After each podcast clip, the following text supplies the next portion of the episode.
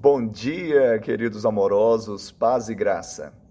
Porém, em nada considero a vida preciosa para mim mesmo, contanto que complete a minha carreira e o ministério que recebi do Senhor Jesus, para testemunhar o Evangelho da graça de Deus. Atos 20, 24. Paulo traz uma revelação, que a vida tem sentido apenas quando nós recebemos o Evangelho e testemunhamos a graça de Deus. Evangelho é, são as boas novas no Novo Testamento aparece essa palavra mais de 75 vezes. Evangelho é graça. E graça não é uma doutrina ou teologia, mas graça é uma pessoa, é Jesus. Ele trouxe a graça e a verdade.